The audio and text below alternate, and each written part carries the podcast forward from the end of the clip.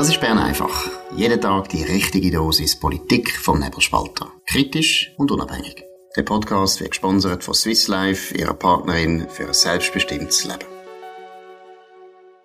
Ja gut, das ist die Sendung von Dominik Feusi und Markus Somm. Bern einfach Spezial mit der Diana Moser von der GLP, Nationalrätin Kanton Zürich, und dem Gregor Rutz von der SVP, auch Nationalrat vom Kanton Zürich. Und beide wollen Ständerat werden. Nächsten Sonntag, das ist also in ein paar wenigen Tagen, ist der zweite Wahlgang von der Ständeratswahl. Diana, total nervös oder völlig gelassen oder völlig auspumpt?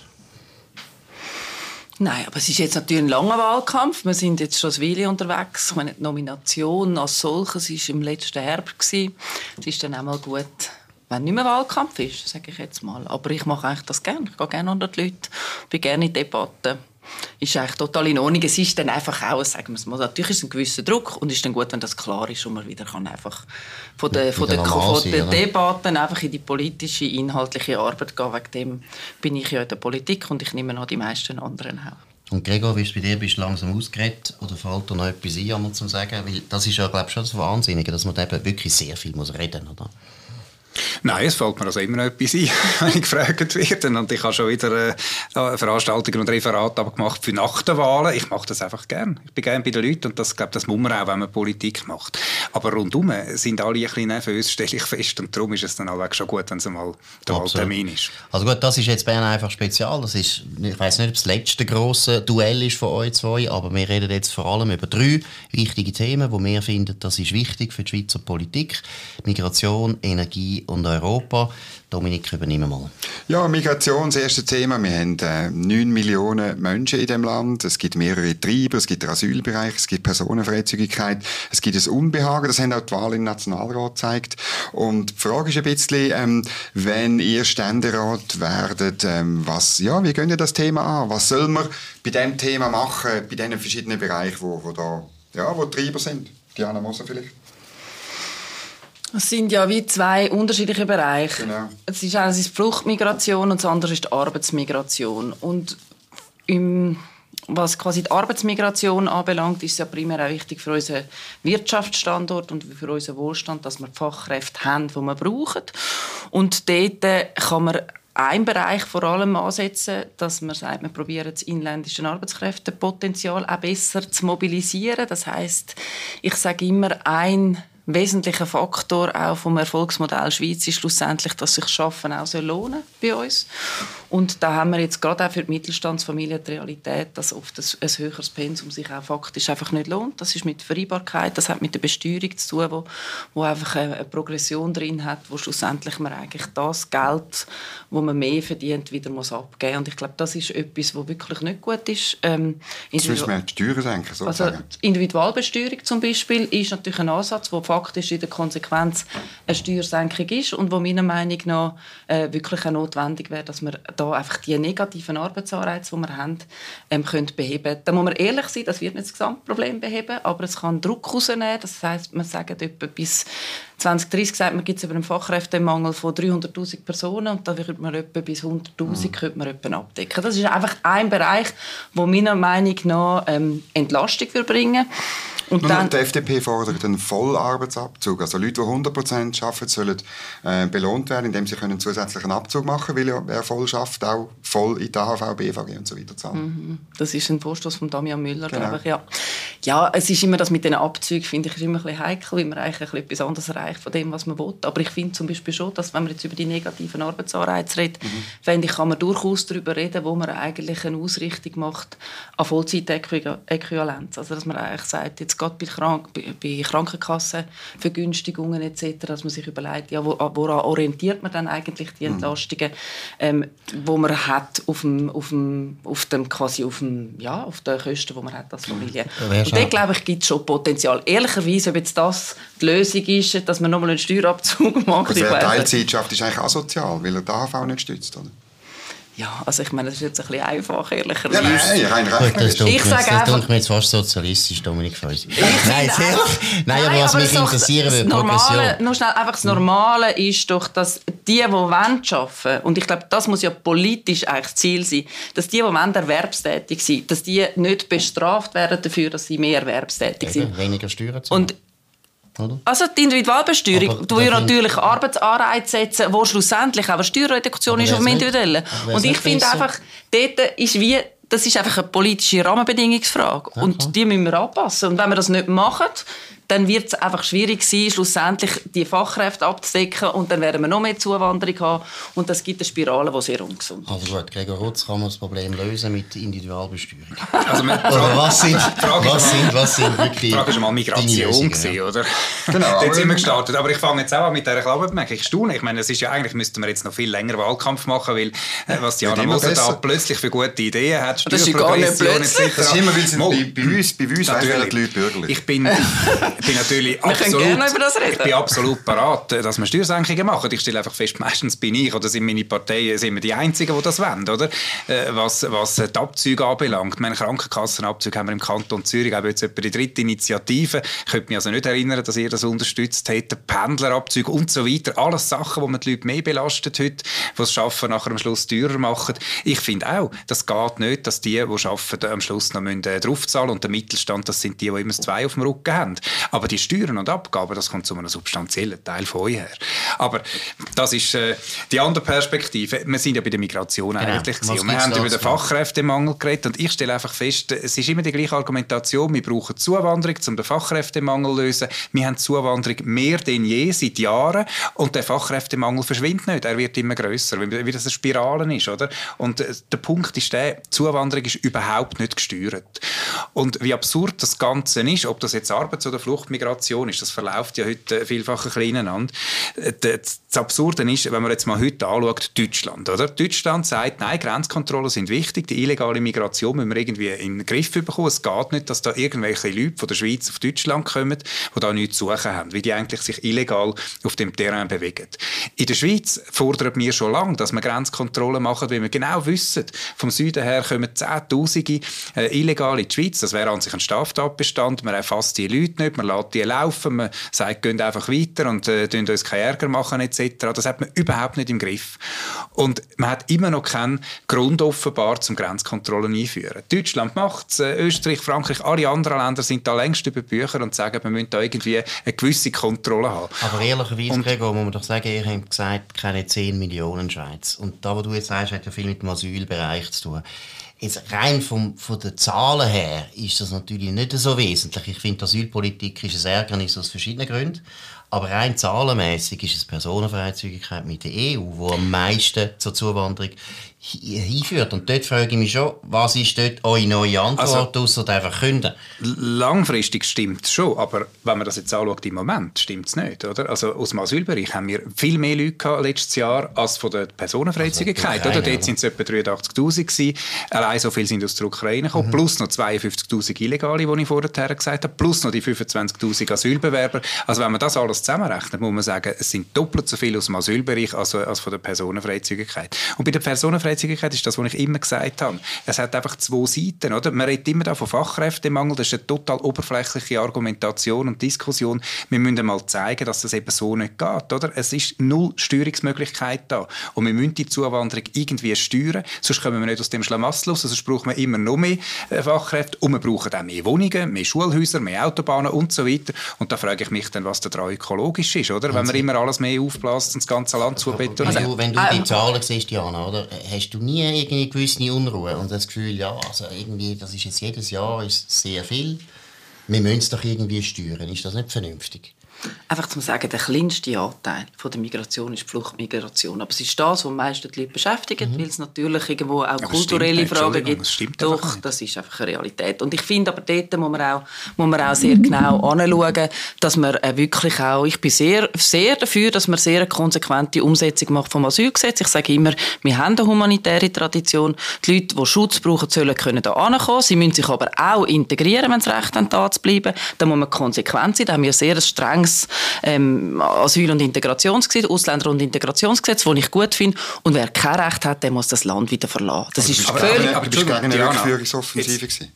Ich bin selbstverständlich dafür, dass wir die Leute, die da sind, wieder das Land verlassen. Und wir haben jetzt gerade ähm, äh, jetzt eine Diskussion gehabt, wir sind zusammen in der Staatspolitischen Kommission, wo man schaut, wie kann man eigentlich den im internationalen, ähm, im internationalen Vergleich sehr hohen Anteil von Rückschaffungen noch weiter erhöhen.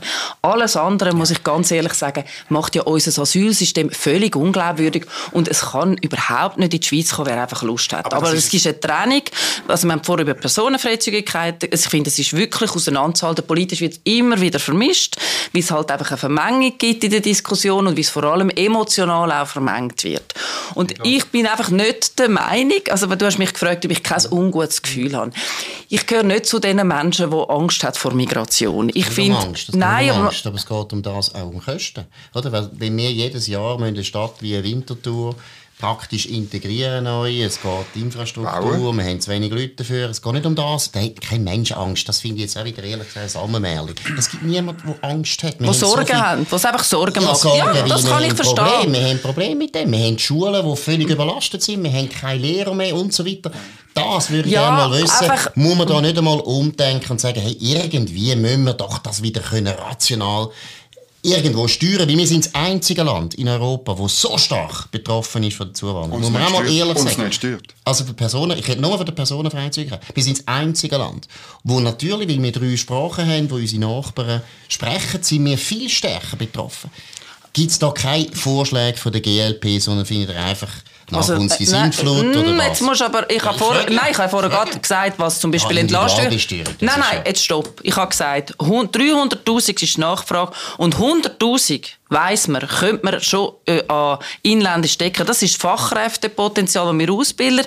Und schlussendlich haben wir heute mittlerweile, wo wir schon ausgebildet haben, wir haben mittlerweile, mittlerweile heute nicht nur einen, Arbeits-, einen Fachkräftemangel, sondern auch einen Arbeitskräftemangel. Wenn man jetzt zum Beispiel die Ukrainerinnen und Ukrainer anschaut, haben wir sehr einen tiefen Anteil an Personen, die in der Schweiz sind und eigentlich in den Arbeitsmarkt integriert sind. Es ist, glaube ich, irgendwie um die 14 Prozent. Vielleicht ist es jetzt wieder noch ein bisschen höher. Aber man hat zum Beispiel Holland, wo irgendwie über 80 Prozent ist. Und da muss man jetzt sagen, das sind nicht andere Ukrainerinnen und Ukrainer, die in Holland sind, als in der Schweiz. Also wir könnten schon auch einen Teil besser machen, um das, das, das abdecken in der Schweiz. Was ich mich einfach dagegen wehre, und zwar mit Händen und Füßen, ist, dass man anfängt, jedes Problem, das man hat in dem Land, wie das natürlich die SVP macht und voller, voller Herzblut, wie das Teil von ihrem politischen Programm ist, ist jedes Problem zu reduzieren auf Zuwanderung. Ja. Dass es einen Anteil gibt, mhm. auch jetzt bei dem Wohnungsmarkt, das ist unbestritten, das ist selbstverständlich, aber irgendwo muss man dort einfach auch ehrlich sein mit der Bevölkerung. Es ja. ist aber nicht alles und es ist auch bei der Mobilität nicht alles. Und die Reduktion, wo man nachher dann Personenfreizügigkeit dafür instrumentalisieren, wo man genau weiß, dass man äh, das schlussendlich Teil auch von einem Paket ist, wo man kann ja oder nein sagen, da habe ich überhaupt nichts dagegen. Man kann ja oder nein sagen. Ich finde ich einfach schlussendlich ähm, äh, ein bisschen unehrlich, muss ich ganz aber ehrlich sagen. Mit, mit, dem Risiko, dass ihr mich jetzt für langweilig haltet, aber ich würde doch gerne einfach noch mal Zahlen sagen, mhm. oder? Also die pauschale Aussage, Fluchtmigration ist der kleinste Anteil. Wir haben letztes Jahr gegen die 80'000 Leute aus der Ukraine. Wir haben über 25'000 Asylgesuche und wir haben 52'000 illegale Aufgriffe gehabt, sogar noch ein paar mehr. Oder? Macht nach Adam Riese irgendetwas gegen 160'000. Und parallel dazu haben wir 83'000 aus der Personenfreizügigkeit netto. Also, Entschuldigung, es sind doppelt Also ist deine Antwort, Gregor, dass man jetzt in dem Fall die Ukraine-Flüchtlinge nicht aufnehmen soll? Nein, Kann man machen? Nein, Moment, jetzt einfach bei den Fakten bleiben. Faktum ist, der ganze Asylbereich ist doppelt so groß wie Personenfreizügigkeit. Das sind einfach Zahlen. Oder? Zweitens, falsch Das ist einfach eine Ausnahmesituation wegen, wegen der Ukraine. Wir so beispielhaft sind mit Rückführungen. Warum, warum haben wir so mehr, viel mehr Rückführungen prozentual als die anderen Länder? Ist ganz einfach, weil bei uns fast keine Leute zurückgeführt werden weil jeder aus irgendeinem Grund eine vorläufige Aufnahme bekommt. Und die werden ja dann ausgerechnet. Das werden nur die gerechnet, die wirklich zurückgeführt werden weil es wirklich, wie die Verwaltung keinen Grund findet, die da zu behalten. Oder? Und darum sind wir besser. Das stimmt auf dem Papier ja alles nicht, wenn man es genau anschaut. Also das sind einfach ganz heikle Aussagen. Und das Dritte ja. ist, habe ich Angst oder habe ich nicht Angst? Ich habe Angst, ehrlich gesagt. Wenn ich auf Deutschland schaue, wenn ich auf Belgien schaue, wenn ich auf Frankreich schaue, was kann daraus entstehen bei ungesteuerter Zuwanderung? Oder? Wir sehen jetzt in Essen oder, die äh, Demonstration, oder, die Leute, die da als Kalifat wollen im Nahen Osten. Völlig absurd, oder? Männer und Frauen demonstrieren getrennt, oder? Die Polizei völlig machtlos. Das die Sicherheit, die öffentliche Sicherheit entgleitet in diesen Städten. Und warum? Weil man über Jahre hinweg die Leute einfach hat kommen, nicht geschaut hat, nicht zurückgeschafft hat, nicht geschaut hat, wer hat wirklich einen Grund zum da sein und wer nicht, nicht geschaut hat, wer wird straffällig und wer muss raus, Stichwort Ausschaffungsinitiative etc. Und das sind die Themen, die wir seit Jahren thematisieren und nicht, wie wir Freude haben daran und nicht, wie wir das Gefühl haben, da kannst du Wahlen damit gewinnen und so, sondern wie wir eben sagen, dass Politiker muss auch unangenehme Punkte aufgreifen und das sind Sachen, die ans Leben gehen, weil das macht am Schluss Kultur von der Schweiz kaputt. Wir diskutieren im Moment über Antisemitismus. Wenn wir ehrlich sind, das Problem ist zu einem substanziellen Teil von der Zuwanderung verursacht und das sind nicht Leute, die einfach etwas gegen die Juden haben, sondern das sind Leute, die die christliche abendländische Kultur, wo das Judentum auch mit geschlossen ist, die auch dazugehört, das sind die Leute, die das generell ablehnen. Die halten nichts von Toleranz, nichts von Demokratie, nichts von friedlichem Zusammenleben. Die haben ganz andere Vorstellungen von einem Staatswesen. Und da wehre ich mich dagegen. Da müssen wir einen Riegel schieben, sofort. Die Leute haben da nichts verloren. Sonst können wir unser System abschreiben. Macht dir das keine Sorgen? Also wenn du jetzt zum Beispiel jetzt die Demonstrationen in London, oder? wo man sehr, sehr viele Leute sieht, auch in Paris, wo eine Mörderorganisation wie Hamas unterstützen und gut finden. Und eben, also meine, es ist offensichtlich Antisemitismus auf den Straßen und sehr viele von diesen Leuten sind Migranten. Findest du nicht, ja, auch da, vielleicht sind wir schon ein bisschen blauäugig?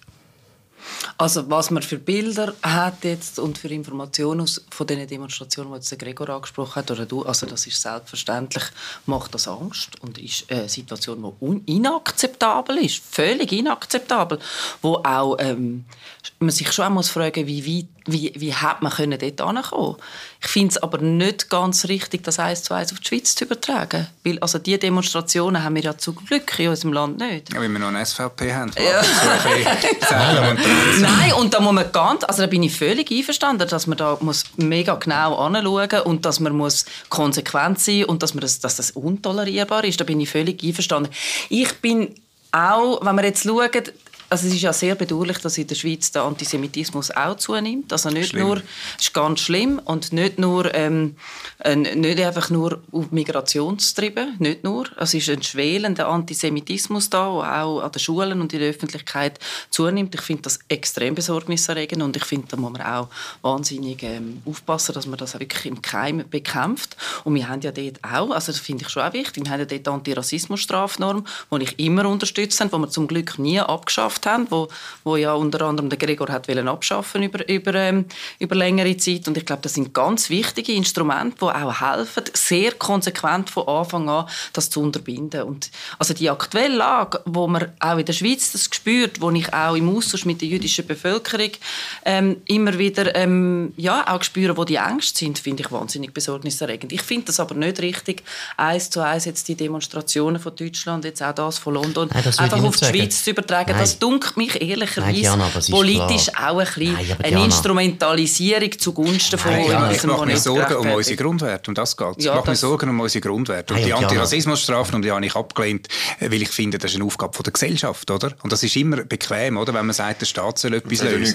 Hat ja nichts genützt in Deutschland und in Frankreich und in Amerika haben wir das alles auch. Also sind Sie der Meinung, dass man die Antirassismusstrafen abschaffen sollte? Das finde ich eine interessante Aussage. Wir müssen über das diskutieren, aber es hat überhaupt nichts genützt. Und was ich wirklich finde, der Zusammenhang, dass mhm. Migration und das Problem von einer gewissen, wie soll ich sagen, Unberechenbarkeit zusammenhängen, das ist offensichtlich in Ländern wie Frankreich, England ja. oder Deutschland. Es stimmt, bei uns ist es noch nicht so weit, aber wirklich auch, weil wir wahrscheinlich bei der Asylpolitik immer noch viele Sachen relativ gesehen besser machen als andere. Genau. Das finde ich aber, dass Migration mittlerweile auch eine Bedrohung geworden ist von unseren Ländern im Westen, das finde ich offensichtlich. Und das muss man schon einmal diskutieren und muss man einmal anfangen, ehrlich zu sein. Sonst, weil in zehn Jahren sind, sind wir vielleicht in der gleichen Situation. Ich finde nicht, also ich habe überhaupt kein Problem, dass man nicht über die Schattenseite der Migration redet. Was mich stört, ist eine Pauschalisierung und eine Instrumentalisierung.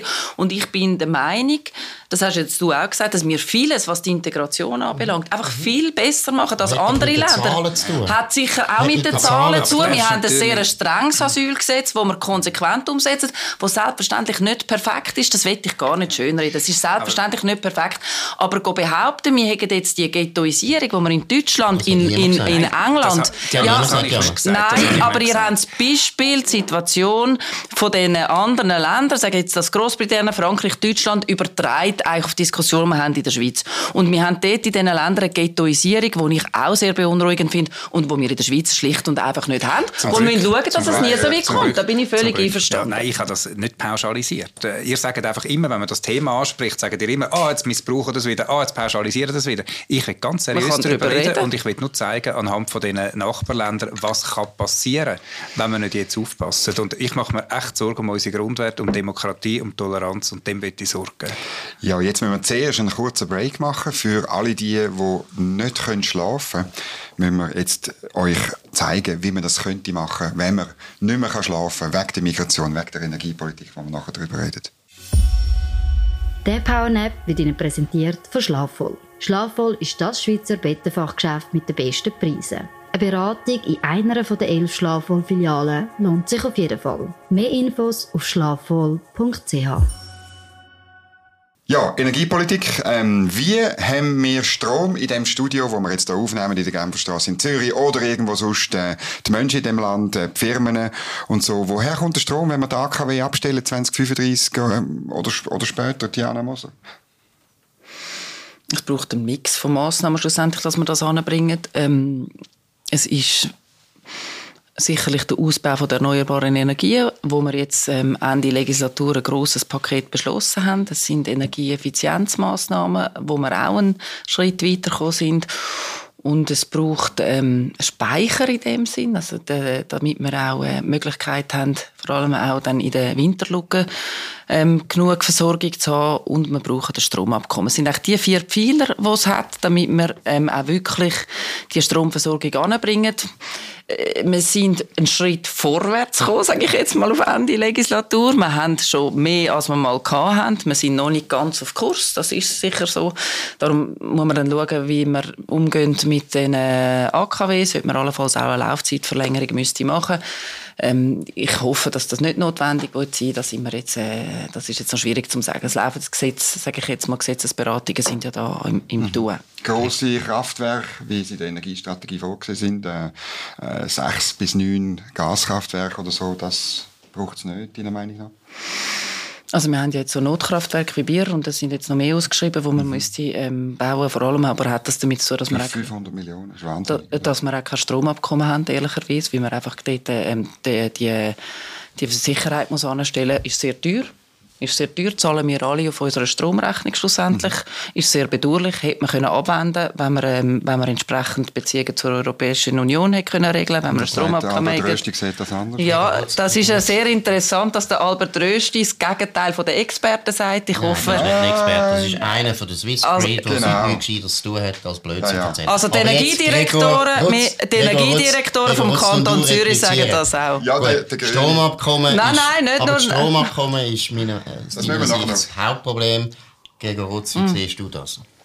Also wir diskutieren... Das hast du gesagt. Wir diskutieren... Nein, einer von vier Pfeilern. Ah, ja. ich habe vier Pfeiler genau. genannt und das ist einer. Genau. Wir diskutieren das Thema ja nicht zum ersten Mal ja. miteinander. Diana Moser hat jetzt mehrmals schon gesagt, dass wir allenfalls über die Laufzeit der Kernkraftwerke müssen reden und äh, das ist doch immerhin schon mal ein Hoffnungsschimmer, dass man da äh, das nochmal äh, anschaut mit dieser Energiestrategie, die aus meiner Sicht einfach gescheitert ist. Oder? Man hat sich da von Wunschvorstellungen treiben lassen, ideologische äh, Fahrpläne ins Zentrum gestellt und dabei das Wichtigste ist, dass wir einfach genug und zahlbaren Strom haben. Oder? Und das äh, hat man sich mit dieser Energiestrategie schon ein bisschen äh, verjasset. Ich glaube, das Wichtigste ist, äh, dass man eben realistisch ist, dass man das Stromabkommen von mir aus, äh, kann man das ja diskutieren, aber das dient dem Stromhandel und nicht der Stromversorgung. Und, und das funktioniert nur dann, wenn man auch etwas hat zum Handeln. Und wenn äh, Österreich und Deutschland eben die gleichen Fehler machen wie wir, äh, dann bleibt am Schluss noch Frankreich, falls dann dort die Kernkraftwerke noch laufen und funktionieren und etwas an Strom übrig ist von uns. Also das ist irgendwo durch einfach alles ein bisschen kurzsichtig und ich finde, wir müssen auf den Boden von der Realität zurückkommen. Ich hoffe, dass das in der nächsten Legislatur gelingt. Es hat ja ein bisschen Korrekturen gegeben in der Zusammensetzung des Parlaments und das scheint mir einfach wichtig, oder? Weil Versorgungssicherheit ist zentral, das ist eine Rahmenbedingung, die elementar ist, sonst geht jeder Betrieb irgendwo anders an, wo er genug Strom hat. Und ich habe nichts gegen Windräder und Solarenergie, oder? Aber man kann nicht meinen, dass man da alle Probleme löst, oder? Abgesehen davon, dass es ästhetisch doch äh, sehr fragwürdig ist an vielen Orten. Also das ist ja die Sendung von Atom, Atom, Atom. Ja, muss. Das ist immer noch... Was ist, man- was ist, ja, das ist immer noch der Code überhaupt. Bis morgen Mittag kommen wir mit genau. dem Rabattcode Atom, Atom, Atom, 50% Genau. Rabatt auf dem... Nur noch bis morgen Genau. Mittag. Und wenn wirklich. Diana Moser jetzt sagt, sie will ein neues Atomkraftwerk, dann tun wir auch dich aufnehmen im Code. Nein, aber sag mal, ist Ah. es für dich etwas, was äh, denkbar ist? Wir haben schon mit dem Jürgen Grossen geredet. Jürgen Grossen war ein bisschen flexibler gewesen in dieser Frage. Ist für dich Atomkraftwerk neu, neueste Generation, ist das ein Thema oder nicht? Ich weiß nicht, ich habe dort nicht so einen wahnsinnigen emotionalen Zugang, wie das ja oft der Fall ist. Oder es gibt die unglaublichen Befürworter und dann die totalen Gegner. Und ich komme selber aus der Wissenschaft. Ich habe lange äh, an der ETH geschafft. Ich äh, habe dort einen relativ nüchternen Zugang. Und schlussendlich ist es einfach so, dass sich momentan ein Bau von der AKWs nicht lohnt. Niemand will das aus ökonomischer Sicht. Aus Und die Risiken... Aus politischen Gründen. Ja, also jetzt... Also du bist ja auch ein klarer Atombefürworter, oder? Ja, aber es ist ja Gut, klar, also- dass wenn politisch natürlich kein Konsens da ist, ist logisch, dass jeder Investor sagt, ist mir zu unsicher. Deshalb finde ich es immer ein bisschen unehrlich, wenn man sagt, ja, aus ökonomischen Gründen. Nein, Also, ich sage noch schnell, also es gibt sind heute niemand, so. ja. Jetzt. Es ist jetzt einfach, sagen wir, so die Bemerkung dazwischen, das habe ich schnell müssen einordnen. Und das andere ist natürlich die Sicherheit und die Risikofrage. Und es gibt momentan keine neuen Generationen, wo man wirklich kann sagen, die Probleme sind gelöst. Und darum finde ich, dass man die Diskussion führen kann. Ich sehe keinen Weg, wo, no, wo es notwendig macht, jetzt ein neues AKW zu bauen. Und zwar einfach aus, aus Grundüberzeugung. Wenn wir wirklich an den Punkt kommen, wissenschaftlich, wo wir die Probleme, die die AKWs bringen, können lösen, dann kann man mit mir über das reden. Also wir haben ja als Grünliberale bewiesen mit der ganzen Positionierung zur Gentechnologie, dass wir bereit sind, auch bestehende Positionierungen zu überdenken, wenn wir sehen, dass man einen ganz neuen Erkenntnisstand kommt. Und da bin ich also mit beteiligt gewesen. Das ist nicht nur ein einfacher Prozess gewesen für uns auch als Partei. Das CRISPR-Cas, das ist meiner Meinung nach eine neue Generation, die wirklich aus wissenschaftlicher Sicht akzeptabel ist, wo man kann sagen, man kann nicht einfach ideologisch sehen, dass ähm, einfach weiterhin alles verteufeln. Aber bei den AKWs ist das eine völlig andere Ausgangslage. Es gibt keine Notwendigkeit jetzt vor allem noch all diese Schritte, also wir haben ja Volksabstimmung für die Energiewende, abgesehen davon, dass man jetzt all die notwendigen Schritte einfach auf den St. Nimmerleinstag verschiebt, verzögert, nur wie man wieder ein AKW herbeiredet. Und da weigere ich mich, das ist einfach nicht die richtige Strategie. Ja, und jedes Mal, wenn wir in diesen Volksabstimmungen darüber diskutiert haben, wie das jetzt äh, für sich soll gehen mit der Energie, mit der Klimapolitik, ist gesagt worden, ja, das kostet unter dem Strich nichts, das bringt sogar noch Vorteile etc. Und Faktum ist, es ist alles viel teurer geworden. Und da sind wir wieder bei der Diskussion von vorher, oder? dass der Mittelstand am Schluss einfach drauflegt. Weil wenn die Energiepreise durch die Decke gehen und die Wirtschaft äh, da mehr Kosten hat, dann wird am Schluss alles teurer, oder? Auch mit diesen ganzen Verboten habe ich Mühe in dieser Energiestrategie, dass man den Leuten vorschreibt, was sie machen müssen, oder? Statt dass man irgendwo einfach den Markt spielen lässt. Und äh, wenn man am Schluss muss äh, Häuser leer künden, um können die ganzen nötigen energetischen Sanierungen vornehmen, werden am Schluss einfach die Wohnungsmieten teurer. Das ist eine einfache Rechnung, oder? Und das zahlt am Schluss auch wieder der Mittelstand. Und dann muss der Staat wieder eingreifen, oder? Das äh, kostet ja auch wieder, weil das zahlen am Schluss die Steuerzahler, das sind wir alle. Es ist einfach äh, so ein ganz langsames Reinrutschen in eine Planwirtschaft. Und das äh, widerstrebt mir total. Nein, wirklich. Ja, Man muss Klima- und Umweltpolitik und vor allem Energiepolitik auf die Wirtschaft ausrichten und mit der Wirtschaft machen und nicht über Verbot wieder regeln. Also ich bin Ja. hundertprozentig einverstanden und wenn man einfach, also der Preis, den wir heute zahlen, ist der Folge vom Reformstau und das ist, ich weiss, der Gregor Rutz gehört das nicht gerne, er wird immer wieder widersprechen, wenn ich das sage, aber über die Hälfte vom Strom, von der Strompreiserhöhung haben wir in dem Land ab nächstes Jahr, wie wir versagt haben in der Europapolitik und kein Stromabkommen haben. Das ist. Wer hat denn einen Das- das- Reformstau? das- Wir haben doch eine super moderne Nein, das, ist, Wirtschaft in äh, der mit, Schweiz. das sind zwei Sachen. Er redet immer vom Handel, sind zwei Sachen. Das sind die Notkraftwerke, die man bauen muss. Das ist Gut, aber die haben wir, weil wir Mühleberg abgestellt haben. Nein, das hat und weil auch- wir kein neues AKW gebaut haben, wo wir 2011 Pläne auf dem Tisch gelegt haben. Nein, Man das muss aus- schon mal den Namen Nein. Notkraftwerk Also auf darf ich schnell ausreden? lassen. Das hat mit den Ausgleichsmaßnahmen zu tun, weil schlussendlich müssen wir ja können den Die wir ja Stromversorgung. Die machen wir ja für Deutschland, damit dort nicht ein Blackout wir passiert. müssen Ausgleichsmaßnahmen können über Grenzen sicherstellen und das machen wir mit den Notkraftwerken. Das hat mit dem zu tun, da müssen wir jetzt noch zusätzlich bauen. Und das andere ist die ganzen Schwankungen. Die müssen wir kompensieren. Da braucht es Kompensationsmaßnahmen, die kosten mhm. relativ viel. Das hat mit dem mangelnden Stromabkommen zu tun. Diana, das sind Diana, die zwei Sachen. Diana, Produktion im Inland. Nein, es hat Ausgleichsmaßnahmen gebraucht. Also, du, hast ja, du hast ja überhaupt das Problem in Europa, dass wir zu wenig Strom haben. Das ist ja nicht so. Das Stromabkommen könnte das Problem lösen, dass auch die mhm. Deutschen zu wenig produzieren. Und wo Kernkraftwerke in Frankreich stillstanden sind, haben wir ein riesiges Problem gehabt. Wir haben in der Schweiz etwa 1,5 Millionen mehr Bevölkerung. Wir haben aber Kapazität, Produktionskapazität, faktisch nicht ausgebaut. Das ist ja logisch, dass wir ein Problem bekommen.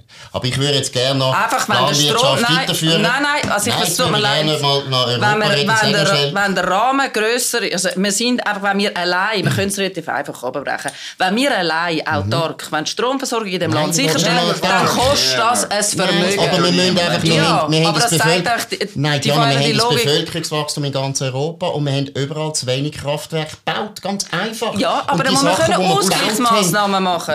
Es geht nicht um das. Also das Stromabkommen bringt nichts, weil wir überall zu wenig also Strom haben in Europa. Gut, ja. aber jetzt wollen wir auf Europa gehen. Der Bundesrat wird wieder verhandeln, was es, jetzt heisst Paket, das heisst nicht mehr Dienst, das heisst Abkommen. Ähm, wie siehst du das? Ist das etwas, was gut ist? Kommt das gut oder wie siehst du das? bis nächsten Sommer. Also wir reden ja da über die Ständeratswahl im Kanton Zürich, oder? Und schlussendlich ist es, äh, sind wir eine total exportorientierte Wirtschaft in der, in der Schweiz grundsätzlich und auch im Kanton Zürich. Also die Logik, dass man jeden zweiten Franken im Ausland verdient, die ist auch abzubrechen auf unseren Kanton. Und entsprechend ist ähm, wenn man gerade über ähm, die Standortattraktivität redet, ist der Mehrzugang entscheidend. Das ist selbstverständlich weltweit der Fall. Also ich bin auch eine Befürworterin von der Freihandelsabkommen, dass man auch, äh, zum Beispiel auch mit den USA, fände ich, wäre es wichtig, dass wir eine Lösung finden. Aber selbstverständlich ist der wichtigste Partner Europa. Und wenn man jetzt so ein bisschen schaut, wie es auch der Industrie geht, dann ist es einfach so, dass gerade auch die Industrie, unter anderem, man kann verschiedene äh, Branchen nehmen, die braucht auch den Marktzugang. Und ich Aber würde man den verlieren? Man würde verlieren. Das Einzige, wo man könnte eventuell, eventuell erodieren, wäre der privilegierte Marktzugang. Weil China hat Marktzugang, die USA hat Marktzugang in der EU. Also das ist das, also das, ist das, ist das Unglaubliche, das Project Fear, die Angstmacherei, dass man keinen Marktzugang mehr hat. Das stimmt einfach nicht. Also wir haben einfach Benachteiligungen, wo wir, oder sagen wir ja. nicht die Vorteile, die wir jetzt hätten. Man kann selbstverständlich, das finde ich ganz wichtig, man kann sagen, Hundertprozentig, man will das nicht. Wir sagen Nein zum Paket Bilaterale, was alles dazugehört. Weil ich meine, so wie wir es haben, das gibt es ja nicht mehr. Also es tut jetzt einfach schrittweise erodieren. Horizon ist schon aus. Wir haben jetzt die einzelnen... Mit Marktzugang zu tun. Nein, das ist aber Teil des Pakets. Mhm. Findet die EU, das ist reine Problem. Eigentlich also wir können es auseinander... Wir, können wir müssen jetzt den Gregor Rutz reinbringen. Nein, nein, wir können es schnell auseinanderbringen. Nein, stopp! Nein, ich finde es ganz wichtig. Ich finde es wichtig. Ja, sehr, sehr wichtig. Also, also dann tun wir weiter Nein, aber ich, tue, ich, man kann mir schon sagen, das ist schlussendlich ein Kooperationsabkommen, es ist absolut elementar, es ist nicht Teil des Marktzugangs, mhm. aber es ist verknüpft in die, ins bilaterale Paket hinein, wo die Europäische Union nach dem Abbruch der Verhandlungen genau. gesagt hat, wir gehen nicht so reisen. Will die besser verhandeln ja, als wir, weil die Diplomaten haben, die etwas können. Gesagt, und jetzt wird der Gregor Rutz etwas sagen, wie er die Verhandlungen Ich bin fertig. Es ist ein bisschen äh, irrelevante Diskussion, ob es jetzt Marktzugang oder Kooperation ist. Oh. Ich würde sagen, es ist für den Standort Zürich absolut entscheidend, dass wir wieder das Forschungsabkommen haben. Es ist weltweit das grösste Forschungsabkommen. Wenn wir die ETH und die Uni zu Spitzenuniversitäten behalten, dann brauchen wir den Zugang. Das sind wir offensichtlich immer noch und offensichtlich auch ohne Horizon ist das gegangen. Aber jetzt, Gregor Rutz, wir sind... Also jetzt wir sind wir ja, offensichtlich wir 3 zu 1. Ja, aber du kannst das, das heisst, bedeutet nicht, dass du dreimal mehr darfst reden als der Gregor Rutz. Ja, ich kann gerne ein Päuschen machen, das ist kein Problem. Also, wir sind uns einig, wir wollen die bilateralen Verträge weiterführen. Wir sind uns einig, dass wir geordnete Beziehungen brauchen zu der Europäischen Union. Haben wir.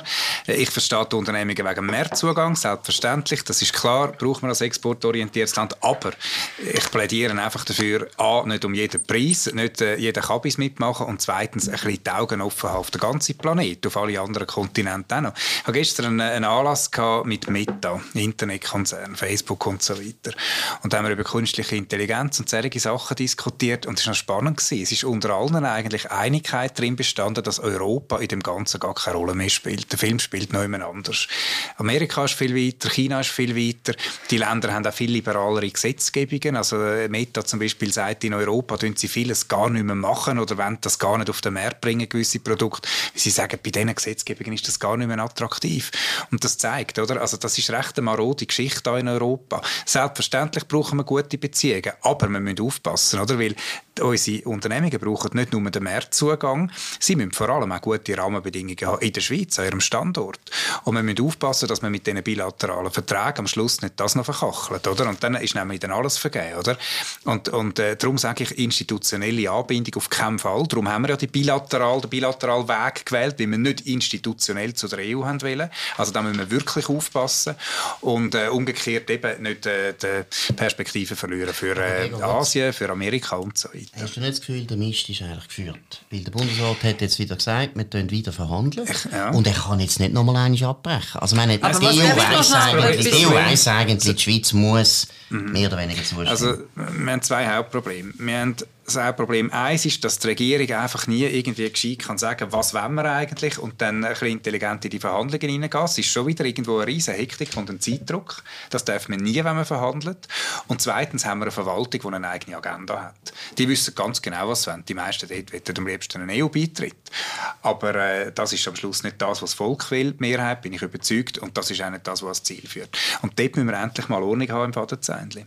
Also was ich einfach faszinierend finde an dieser Argumentation, Argumentation ist ja, wie Europa reden. Also man kann sagen, dass Nein, ich sage überhaupt nicht, ich sage überhaupt nicht, dass in allem äh, die Europäische Union perfekt ist. Fakt ist, wir sind mitten im Zentrum von Europa und sie sind absolut entscheidend, ja. absolut entscheidender Wirtschaftspartner. Wenn man jetzt den Kanton Zürich anschaut, muss ich ganz ehrlich sagen, also man kann fragen, wer man will. Es ist absolut entscheidend, dass wir gute Beziehungen ja, das haben, dass wir Marktzugang haben und die Europäische Union äh, so ein bisschen suffisant schlecht reden Nein. und als irrelevant bezeichnen. Aber regulierungsmäßig ist es ist natürlich der Unterschied Nein, aber es geht ja nicht darum, dass wir jetzt sagen, die Europäische Union ist perfekt. Fakt ja, ist, wir müssen eine gute Beziehung haben zu ihnen. Und jetzt behaupten, wir können einfach so tun, als, als wäre irgendwie wär nichts anderes notwendig und jetzt das schlecht reden, damit man nachher nein, möglichst ähm, keine Lösung findet. Das kann man als Politik verfolgen, ist dezidiert nicht meine aber Haltung. Nein, ich bin der Meinung, wir müssen die Bilateralen im Interesse von unserem Kanton, von der Wirtschaft und der Bevölkerung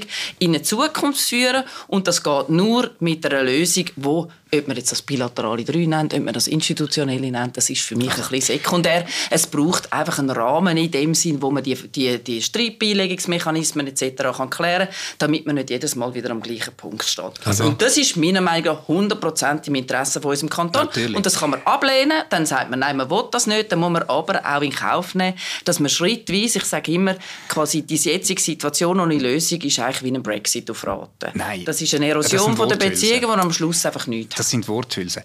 Nein, ich bin mit dir einverstanden, dass wir, dass, wir, dass wir Rechtssicherheit brauchen für die Zukunft. Ja. Das ist elementar für die Wirtschaft. Der Unterschied ist, ich tue nicht einfach sagen, wir müssen ganz lieb sein mit der EU und wenn wir da jetzt nicht sofort einschwenken, dann geht alles zusammen und dann sind wir Mause. Das stimmt nicht. Sondern man muss es realistisch anschauen. Wenn man verhandelt, muss man auch immer schauen, in welcher Situation ist der Verhandlungspartner und was will der. Und Faktum ist einfach, und das ist das, was ich sage, Europa ist nicht in Hochform. Die Länder sind vollkommen äh, in einem maroden Zustand Zustand. Äh, viele sind faktisch Konkurs, man darf es einfach nicht laut sagen. Äh, jetzt mit den Beitrittskandidaten im Osten nimmt das Ungleichgewicht noch mehr zu. Am Schluss muss man schauen, wer bezieht und wer schafft überhaupt noch und bringt etwas etc. Also Europa ist durchaus interessiert daran, gute Beziehungen haben mit der Schweiz. Aber es ist nicht so, dass wir einfach nur also, Bittsteller sind. Und, und, wenn man das ein bisschen pragmatisch anschaut und vor hm, Verhandlungen... Ja, natürlich. Und vor Verhandlungen muss man immer die Auslegeordnung machen. Man muss sich auch bewusst sein, wo sind die Stärken und man muss wissen, was man will. Und das machen wir nicht. Oder? Wir rennen da in etwas rein. Vor allem darum, weil eben in der Verwaltung sehr viele Leute am liebsten beitreten Und das kommt nicht gut. Also wenn wir jetzt nochmal zuhören, was der Gregor Rutz gesagt hat, ist eine summarische Negativbewirtschaftung von der Europäischen Union. Das ist eine Auslegeordnung. Wo ich finde, die kann man haben. Ich äh, sehe das ehrlich gesagt nicht so negativ. Ich finde auch nicht, dass man, wenn man global schaut, habe ich nicht das Gefühl, die Europäer sind unsere Feinde und die, die wir die schlechtesten Beziehungen sollten Nein. haben, sondern ich bin der Meinung, eine, Part Nein, schnell ausreden, eine partnerschaftliche Beziehung mit der Europäischen Union habe ich das Gefühl, ist im unmittelbaren Interesse Ja, aber von wenn ich, unserem wenn Land. ich mit bekannten deutschen Unternehmern rede, ich habe ein paar Freunde, die haben äh, mittelständische Unternehmen, äh, 500 bis 1000 Angestellte in Deutschland, wenn ich mit denen rede, dann tönt das einfach anders, als es von euch tönt. Und das Weißt du, es tönt immer ein bisschen anders, Gregor, auch wenn ich- die kennen die Setz die Situation. durch, Dominik, setz die durch, setz die durch. Nein, meine Gäste, es geht doch eigentlich, wir müssen darüber reden, äh, eine partnerschaftliche Beziehung, was das heisst. Oder du bist Also ich will dafür, noch schnell sagen- du bist Nein, nein, nein, dafür, dass wir eine völkerrechtliche Verpflichtung eingehen zum Nachvollzug von aller Regulierung, die irgendwie mit diesen bilateralen Marktzugangsverträgen irgendeinen Zusammenhang hat. Oder? Das ist, ist das wirklich partnerschaftlich? Frage 1. Und zweitens, die Regulierung ist ein Albtraum für den Standort. Also unser Standort ist am Schluss, der Standort Zürich ist dann irgendwann gleich schlecht wie der Standort Lörrach, Mühlhausen, irgendwo. Und wer investiert denn noch da? Wenn er an einen anderen Ort kann investieren wo die Löhne viel tiefer sind. Es ist, ein, es ist am Schluss ein Race to the bottom. Für die Löhne, für die Wirtschaftsentwicklung, für den Kanton Zürich. Das ist doch die grosse Gefahr. Wir können doch nicht gleich schlecht sein, wir müssen doch weltoffen sein, statt europhil. Also Frank, du redest schon nur über die Regulierung und das ist der Also das entscheidende ist Punkt. einfach- also wenn Nein, über ich Worthäuser reden, ich ich ich verdeutlichen. Es geht nur um das. Es, du hast ja, vorher hast du also gesagt, Europa findet und so weiter. Es geht nicht um das. Es geht Nein, ich darum, habe einfach summarisch EU, zusammengefasst. dass die EU unglaublich viele Regulierungen beschließt, die sehr viel im Standort Europa geschadet haben. Das ist der Punkt. Und Und deshalb haben sie ein Problem in Europa. Und deshalb ist doch die Frage, welche Regulierungen wollen wir übernehmen, die vielleicht nicht so gut sind für uns und welche nicht. Und deshalb ist doch die Diskussion so, meiner Meinung nach, heikel jetzt. Weil, wenn wir eine Automatisierung haben von dieser Übernahme, müssen wir sehr viele Regulierungen übernehmen, die nicht gut sind. Schon jetzt haben sie, oder? Also, ich muss ganz ehrlich sagen, das ist einfach eine Bewirtschaftung meiner Meinung nach, weil wenn also jetzt wissen wir noch nicht genau, was kommt. Was wir haben, ist schlussendlich dann bei diesen fünf Marktzugangsabkommen eine sogenannte Dynamisierung. Was wir heute nicht haben, einfach mal zum sagen, weil über das redet ja vor allem die rechte Seite redet ja nicht gerne über das. Was wir nachher haben, ist definitiv mehr Mitsprache. Nicht Mitentscheidung, sondern mehr Mitsprache. Wie wir das zum Beispiel jetzt bei Schengen teilweise auch haben, dass man Schweizer Eigenheiten kann reinbringen kann, wo man sagt, ja, Schon gut rausgekommen. Schengen funktioniert. also ich muss jetzt ganz, ja, ich finde jetzt ganz ehrlich, also wir könnt, ihr könnt Schengen künden, tun doch Schengen künden, wenn ihr das Gefühl habt, nein, aber wenn ihr das Gefühl habt, es gehe uns besser dann. Nein, aber, aber Diana, ich habe das Argument aufgenommen. Ich habe das Argument aufgenommen. Nein, ich will schnell, ja. Und was wir haben, sind bei diesen fünf Markt, Marktzugangsabkommen geht es ja vor allem nachher um Standardsetzung, die wir heute teilweise mit der, über den automatischen Nachvollzug eh schon machen. Und doch, Bei der selbstverständlich. MedTech-Regulierung haben wir erlebt, das ist Darf ich schnell 525 fertig- also- Millionen im Jahr. Gut, also, und wenn wir etwas nicht wollen übernehmen dann können wir das nicht übernehmen. Und dort sagen wir immer, das ist ja unglaublich, dann werden wir bestraft etc. Nein, es geht schlussendlich einfach um gleich lange Spieß. Es geht um gleich lange Spieß, dass wenn man nachher sagt, wenn wir etwas nicht wollen übernehmen dann muss man nachher schauen, dass, ich sage jetzt mal, irgendein, nehmen wir irgendein Chemikalienprodukt, wo in, der, wo in der Europäischen Union nicht zugelassen und in der Schweiz schon. Wir wollen das verwenden. Dann muss man nachher schauen, gibt es eine, eine, eine Ungleichbehandlung auf dem Markt?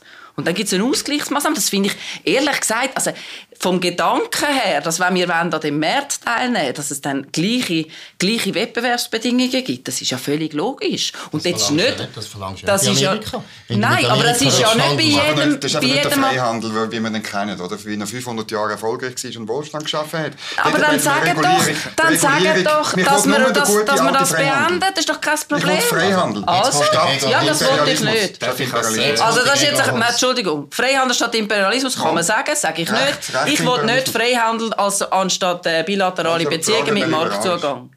Ja, das kann man sagen. Ich, also wenn man einfach nur Freihandel will, das ist ein, ein Modell, das auf dem Tisch liegt. Selbstverständlich. Gut, ist also, nicht mein Modell. Rutz ist Vielleicht ist das. Modell von Gregor Rutz. Freihandel. zwei- Fertig. Wie, wie Brexit. Zwei kurze Stichwörter noch zum Abschluss, dass ich da Genau. noch, mich noch mal ein bisschen einbringen in das Ja, Thema. gern, gern.